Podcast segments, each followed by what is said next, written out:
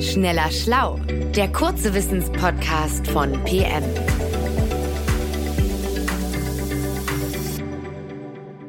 Hallo, herzlich willkommen bei einer neuen Folge von Schneller Schlau, dem Podcast mit dem schnellen und kurzen und knackigen Wissen von PM. Hallo, mein Name ist Jens Schröder äh, und ich habe meinen Physikerfreund Johannes Kückens wieder dazugeholt heute. Hallo Johannes.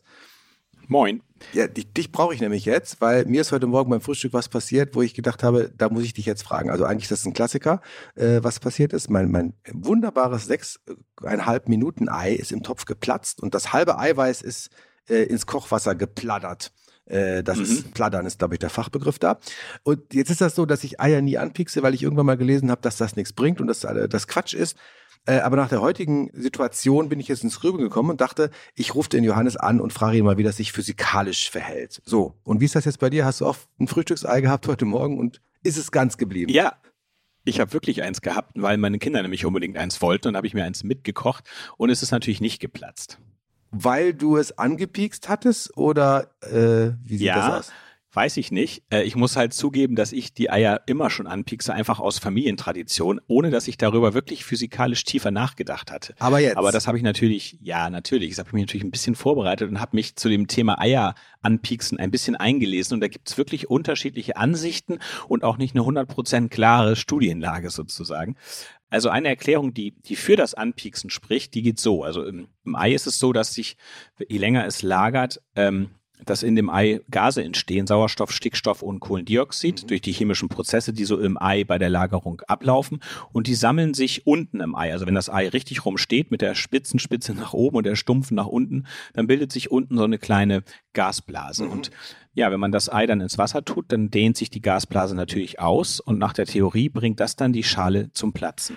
Aber dann hätten wir vielleicht eine Erklärung, warum das mal so, mal so ist und warum das Pieksen mal was bringt und mal nicht weil das scheint ja dann äh, an der Lagerzeit zu liegen. Also je länger das Ei lagert, desto größer ist die Gasblase dann schon beim Lagern geworden und desto Platz. Ja, genau. Also bei, bei frisch gelegten Eiern sollte man also keinen großen Unterschied äh, merken, ob es platzt oder nicht, je nachdem, ob man ansticht oder nicht. Und ähm, wenn die Eier dann schon länger liegen, dann schon. Äh, man kann das ja auch beim Eierkochen sehen, dass aus, wenn man es ansticht, dass da immer so ein bisschen ähm, das Gas da rausblubbert aus diesem Loch. Ja. Und andersrum ist es auch so, wenn man jetzt ein älteres Ei nicht ansticht und hart kocht und es dabei nicht platzt, was ja auch vorkommt, äh, dann sieht man nach dem Schälen auch diesen Abdruck der Gasblase an dem Ei. Ne? Und das Eiweiß ist dann so ein bisschen nach innen eingedellt. Wo man dann immer denkt, ich bin hier um einen Löffel Ei geprellt worden, weil es ja genau. so eine runde Form eingedetscht ist. Also demnach sollte man also äh, anpieksen, weil es möglicherweise doch gegen Platzen hilft, zumindest bei Eiern, die nicht ganz äh, sofort nach dem Legen gekocht werden, sondern die schon ein bisschen lagern. Ja, aber es gibt nämlich noch ein ziemlich cooles Experiment, das die Kollegen von Quarks und Co. mal gemacht haben vor über zehn Jahren. Die haben 3000 Eier gekocht oder kochen lassen von vielen Leuten und davon die eine Hälfte eben angepiekst und die andere Hälfte nicht. Und jetzt kannst du mal raten, was, was dabei rauskam. Wenn du schon so hörbar schmunzelst, dann war es vermutlich kein Unterschied. Genau, also zumindest fast keiner. Bei den angepieksten Eiern sind 10% der Eier geplatzt und bei den nicht angepieksten sind 12% der Eier geplatzt. Na gut, ist immerhin ein kleiner Unterschied. Also die, die ungepieksten sind ein bisschen mehr. 12% zu 10% geplatzt.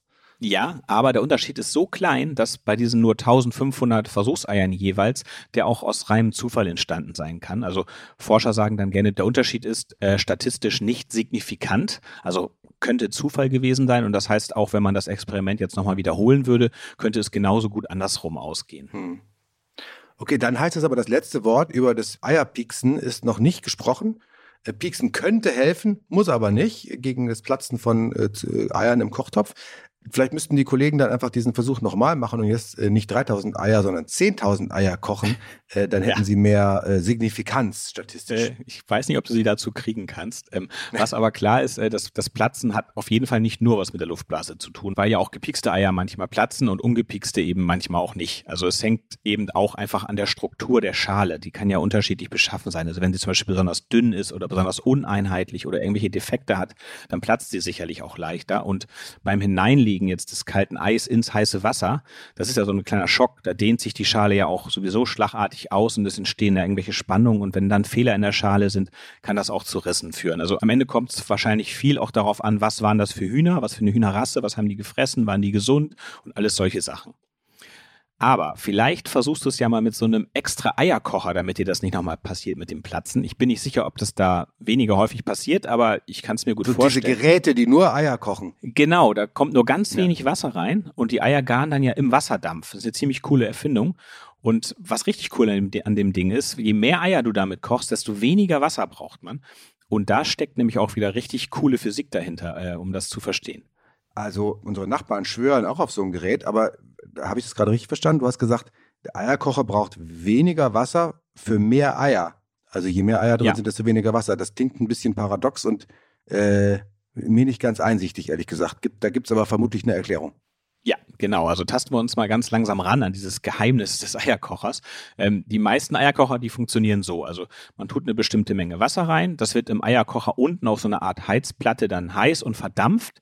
Und die Eier garen dann komplett im heißen Wasserdampf. Und wenn mhm. alles Wasser verdampft ist und der Eierkocher dann trocken läuft sozusagen, dann merkt er das und macht einen Ton und schaltet sich meistens ab. Die Eier sind fertig. Ja. Okay, und das Wasser ist dann irgendwann eben alles weg, weil es auch aus dem Kocher raus ja verdampft. Also der ist ja nicht ganz dicht, so der, äh, der ist ja nicht fest verschlossen genau. nach außen. Genau, da liegt da so ein Kunststoffdeckel drauf, der nur locker aufliegt und da kann der Dampf eben so langsam auch in den Raum entweichen. Mhm. Aber um jetzt zu verstehen, warum man weniger Wasser für mehr Eier braucht, muss man wissen, äh, wie denn der Wasserdampf eigentlich die Wärme ans Ei abgibt. Ja, im normalen Kochtopf ist es ja klar, wenn die Eier im Wasser liegen, dann wird die Wärme durch diesen thermischen Kontakt zwischen Eierschale und Wasser äh, in das Ei sozusagen reingeleitet. Also es Wärme, Wärmefluss durch die, durch die Schale. Das nennt man auch Konduktion. Also mhm. das ist das Verfahren dahinter. Aber das ist im Eierkocher doch eigentlich das Gleiche, nur berührt das Ei dann eben den heißen Wasserdampf statt das Wasser. Aber im Prinzip ist das ja auch so eine Wärmeübertragung durch Kontakt, oder? Nee, beim Wasserdampf ist es komplizierter. Also nur durch so einen thermischen Kontakt mit dem heißen Dampf würde viel zu wenig Energie ins Ei gelangen, um das Gar zu bekommen, weil heißes Gas ja auch aus viel weniger Teilchen pro Volumen besteht als flüssiges Wasser. Also da ist einfach viel weniger Wärme da und viel weniger Teilchen da, die jetzt über Stöße gegen die Eierschale die Wärme ans Ei übertragen könnten. Und deshalb mhm. funktioniert es da anders. Also die Eier kommen ja kalt in den Eierkocher und wenn das Wasser nun unten im Reservoir verdampft und sich im Eierkocher da verteilt, dann kondensiert der Dampf an der kalten Eierschale. Und bei dem Kondensieren zu flüssigem Wasser, da wird dann ganz viel Energie direkt an der Eierschale frei, mit der dann das Ei erhitzt wird. Beim Kondensieren des Wassers wird Energie frei. Warum? Ja. Ja, weil vorher das Gas ja waren ja frei umherschwirrende Wassermoleküle, also Dampf. Der wird jetzt wieder zu flüssigem Wasser, also die verbinden sich miteinander. Und das ist jetzt genau der umgekehrte Prozess, der vorher stattfand, weil man musste ja erstmal Energie ins Wasser reinstecken, um die Verbindungen zwischen den Wassermolekülen zu lösen und ein Gas draus zu machen. Mhm. Und jetzt passiert genau das Entgegengesetzte, das Kondensieren, deshalb wird da Energie frei. Und mit der kann man jetzt oder mit der wird jetzt die Schale des Ei erhitzt und fließt dann ins Innere. Und das kondensierte abgekühlte Wasser an der Eierschale, das tropft dann vom Ei wieder runter ins Wasserreservoir und kann dann erneut wieder Energie aufnehmen und wieder als Dampf äh, die Energie dann zu den Eiern hochtransportieren. Mhm. Interessant, aber das leuchtet schon ein, wenn du es so erklärst. Und das ist ja auch nett, weil man dann dabei viel weniger Wasser braucht als eigentlich im Kochtopf im Eierkochen. Man muss ja äh, mhm. gar nicht alle Eier im Wasser versenken, sondern nur vom Dampf so umwabern, äh, umströmen lassen. Und der Dampf wird dann eben auch noch äh, dank Kondensation und Runtertropfen wiederverwendet äh, und, und wird dann erneut zu Dampf. Ja. Ähm, trotzdem denke ich, dann bräuchte man doch trotzdem mehr Wasser bei mehr Eiern, damit genug Dampf für alle Eier da ist. Also das Grundprinzip, warum es jetzt weniger sein soll bei mehr Eiern, habe ich noch nicht kapiert. Ja, könnte man denken, aber es ist wirklich genau andersrum. Also wenn mehr Eier im Kocher sind, dann ist auch mehr kalte Fläche da, an der der Wasserdampf kondensieren kann. Ja, also so mhm. tropft das Wasser dann eben auch schneller wieder zurück ins Reservoir. Wenn du viermal so viel Eier hast, hast du viermal so viel Fläche. Und dann kann das Wasser auch insgesamt wieder mehr neue Wärme aufnehmen in der gleichen Zeit und zurück zu den Eiern transportieren. Ah, äh, das ist so ein Kreislauf. Flüssiges Wasser, Wasserdampf, flüssiges Wasser, ja, habe ich verstanden. Und der Kreislauf, der geht schneller und das Wasser kann mehr Wärme in der gleichen Zeit transportieren, äh, wenn da mehr Fläche, mehr Eier sind und mehr Fläche zum Kondensieren. Das ist also bei vier Eiern kondensiert dann viermal so viel Wasser in der gleichen Zeit und tropft zurück. Das Ganze wird also beschleunigt dadurch. Genau. Okay, jetzt versteht. Das erklärt zumindest schon mal, warum man bei mehr Eiern nicht mehr Wasser braucht. So, aber warum ist es denn jetzt sogar weniger? Das erklärt das doch immer noch nicht. Also jetzt würde ich denken, Ja. okay, dann brauchen wir mehr Eiern vielleicht gleich viel Wasser. Ja, das kommt jetzt wiederum daher, dass ja auch permanent Wasserdampf aus dem Kocher rauskocht, also entweicht, weil er ja nicht wirklich abgeschlossen ist, wie du vorhin schon erwähnt hast. Es geht also ja ständig auch Wasser verloren. Und das soll ja auch so sein, denn wenn das Wasser alle ist, dann ist es der entscheidende Hinweis, dass das Ei fertig ist. Ne?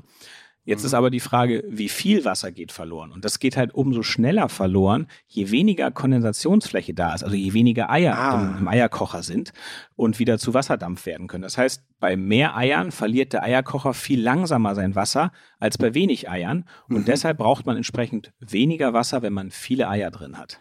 Okay, die, die große Kondensationsfläche hindert das am schnellen Rausdampfen, äh, weil es Genau. schneller wieder zu Wasser äh, kondensiert. Und äh, ah, Ja. Jetzt verstehe ich es auch, warum es weniger Wasser ist, das man bei mehr Eiern braucht. Cool, das habe ich wirklich nicht gewusst. Das ist nicht so ganz einfach zu erklären, wenn beim Frühstück man schnell mal jemandem das so äh, Bonmot-mäßig rüberreichen will. Aber ich glaube, ich habe es jetzt einfach, vielleicht muss ich es mir noch, an, noch mal anhören, damit ich es dann auch äh, wiedergeben kann. Aber es ist eine spannende Geschichte. Kannst ja beim nächsten Sonntagsfrühstück hören. Ja, da muss ich dann Samstag, genau, samstags nochmal hören und sonntags kann ich es dann selber so tun, als wüsste ich es alles alleine. Also, vielen Dank, Johannes, für diese ausführliche Frühstückseier-Physik-Folge heute. Und dann verabschieden wir uns ganz herzlich und äh, hoffen, dass ihr weiter bei Schneller Schlau zuhört. Bis bald. Tschüss. Schneller Schlau, der kurze Wissenspodcast von PM.